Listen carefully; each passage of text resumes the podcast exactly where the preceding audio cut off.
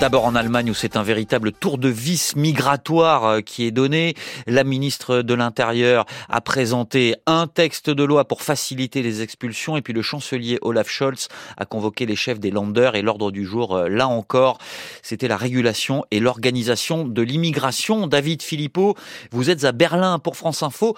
Pourquoi ce resserrement de la politique migratoire du gouvernement Scholz? Eh bien, disons que le chancelier a entendu le coup de semence électoral il y a un mois lors des élections régionales en Bavière et en Hesse. Les trois partis de la coalition ont subi une cinglante défaite. Et à cette occasion, les électeurs ayant fait de l'immigration, c'est un thème qui a littéralement fait irruption dans la campagne, euh, attisé par les images de Lampedusa au mois de septembre. Donc l'immigration est devenue l'enjeu principal pour le vote des électeurs, loin devant l'inflation et le logement à la tête d'un pays dont les communes sont souvent saturées par l'accueil des nouveaux arrivants, plus d'un million d'Ukrainiens après une arrivée euh, massive de Syriens ayant fui eux aussi la guerre, Olaf Scholz, qui pense euh, très fort à sa réélection, l'a dit très clairement dans une grande interview à l'hebdomadaire Spiegel, nous devons expulser plus massivement. Et donc le chancelier, qui euh, est social-démocrate, hein, on, le rappelle, tend davantage l'oreille aux propositions qui viennent de droite. Oui, une politique de la main tendue afin de forger une sorte d'union nationale sur le thème de l'immigration,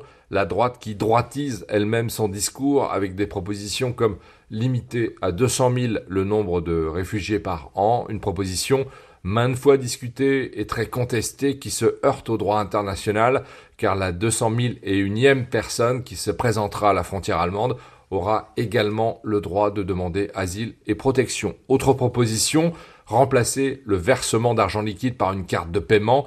Le but, c'est d'éviter que les réfugiés transfèrent les aides de l'État à leur famille dans leur pays d'origine, une idée qui provient cette fois de l'intérieur même du gouvernement du parti libéral, un parti en chute libre dans les sondages, mais même les écologistes les plus ouverts, vous le savez, à l'accueil des étrangers, changent de discours, parlent désormais d'une réduction de l'immigration. En fait, tous les partis d'Allemagne regardent avec envie les succès électoraux de l'AFD, avec envie et préoccupation l'extrême droite est solidement accrochée à la deuxième place dans les sondages. David Philippot à Berlin, direction la Suède maintenant, euh, parce que les pays nordiques aussi ferment leurs portes et durcissent le ton.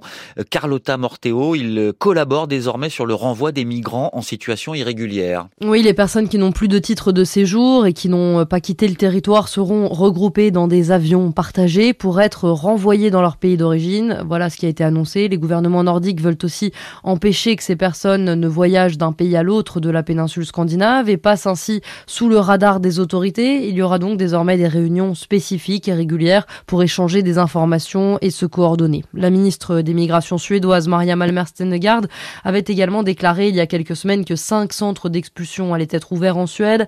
Et toujours selon la ministre suédoise, l'idée fait son chemin au sein des pays nordiques d'ouvrir un centre spécial à l'extérieur de l'Union européenne pour faire transiter les immigrés qui, pour des raisons diverses, ne peuvent pas être renvoyés immédiatement dans leur pays. Pas de détails sur quel pays euh, serait susceptible d'ouvrir de tels centres, ni aucune modalité précise sur leur fonctionnement ou sur leur statut juridique. Ces centres de départ hors les murs européens ont été qualifiés de solutions innovantes, plus efficaces, je cite, pour dissuader les candidats à l'exil que les centres de demande d'asile dans des pays tiers, ces centres où les gens pourraient attendre en amont le temps d'obtenir une réponse à leur demande, une piste qui a été envisagée avec le Rwanda par le Royaume-Uni, qui était aussi prôné par le Danemark, qui a finalement l'idée en début d'année. Et la Suède multiplie les annonces sur ce sujet ces dernières semaines. La dernière en date, c'est que le gouvernement a dit qu'il allait restreindre l'accès aux aides sociales pour les immigrés non européens. Oui, selon euh, les termes des chefs de file de la coalition de droite et d'extrême droite, la Suède aurait, je cite, un problème de dépendance des étrangers aux aides sociales et à l'inactivité. Et donc, euh, la recette proposée pour motiver les gens à travailler plus ou à les inciter à partir si la vie devient trop dure, c'est d'introduire un plafond au-delà duquel les étrangers ne pourront plus cumuler les aides publiques. Le montant n'a pas été indiqué pour l'instant. Et surtout, ne pas offrir d'aide dès l'arrivée, mais instaurer un délai avant que les nouveaux arrivants puissent prétendre à certaines prestations. Là aussi, on manque de détails. Entre-temps, une autre mesure est entrée en vigueur le 1er novembre. Le montant du salaire minimum demandé aux étrangers non européens pour pouvoir obtenir un visa de travail a été doublé. Ce montant va encore augmenter l'année prochaine. Le problème, c'est que ces revenus sont au-dessus des salaires pratiqués dans de nombreux secteurs où les étrangers euh, trouvent en général du travail, l'agroalimentaire, l'hôtellerie, la logistique, le soin à la personne. Résultat, des milliers pourraient ne pas avoir d'autre choix que de partir et cette mesure provoque une levée de boucliers dans les confédérations d'entreprises puisqu'il y a la crainte que la pénurie de main-d'œuvre actuelle s'aggrave ou que les autres employés demandent un alignement des salaires sur ce revenu minimum exigé pour les travailleurs non européens. Carlotta Morteo, correspondante régionale de France Info en Suède.